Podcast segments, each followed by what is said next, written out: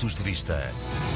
Referente ao novo regulamento consular, segundo o Ministério dos Negócios Estrangeiros, a reclassificação dos vice-consulados tem como objetivo o reforço do número de postos de carreira na rede consular portuguesa, que se traduzirá no aumento do número de consulados gerais, consulados, na melhoria do serviço prestado às comunidades, na elevação do nível da representação do Estado português e no consequente reforço das relações com as autoridades estaduais, regionais e locais.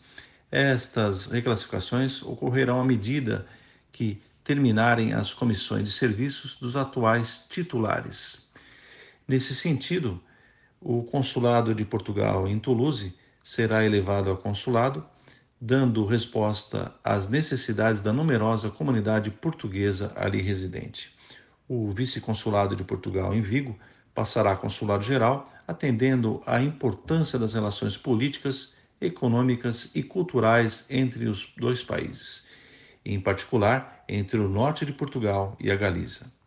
Semelhante reconfiguração dos restantes vice-consulados da rede externa portuguesa ocorrerá progressivamente, atendendo ao final das comissões de serviços dos respectivos titulares.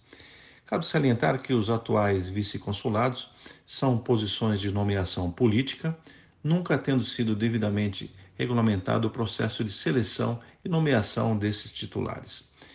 Quanto à alteração das competências eh, prevista no artigo 21, número 8, no caso dos consulados honorários, mantêm-se as competências já estabelecidas, sendo que continuarão a existir consulados honorários com competências alargadas atribuídas por despacho do Ministério dos Negócios Estrangeiros e com a obrigação da realização de formação específica para o desempenho dessas mesmas competências alargadas.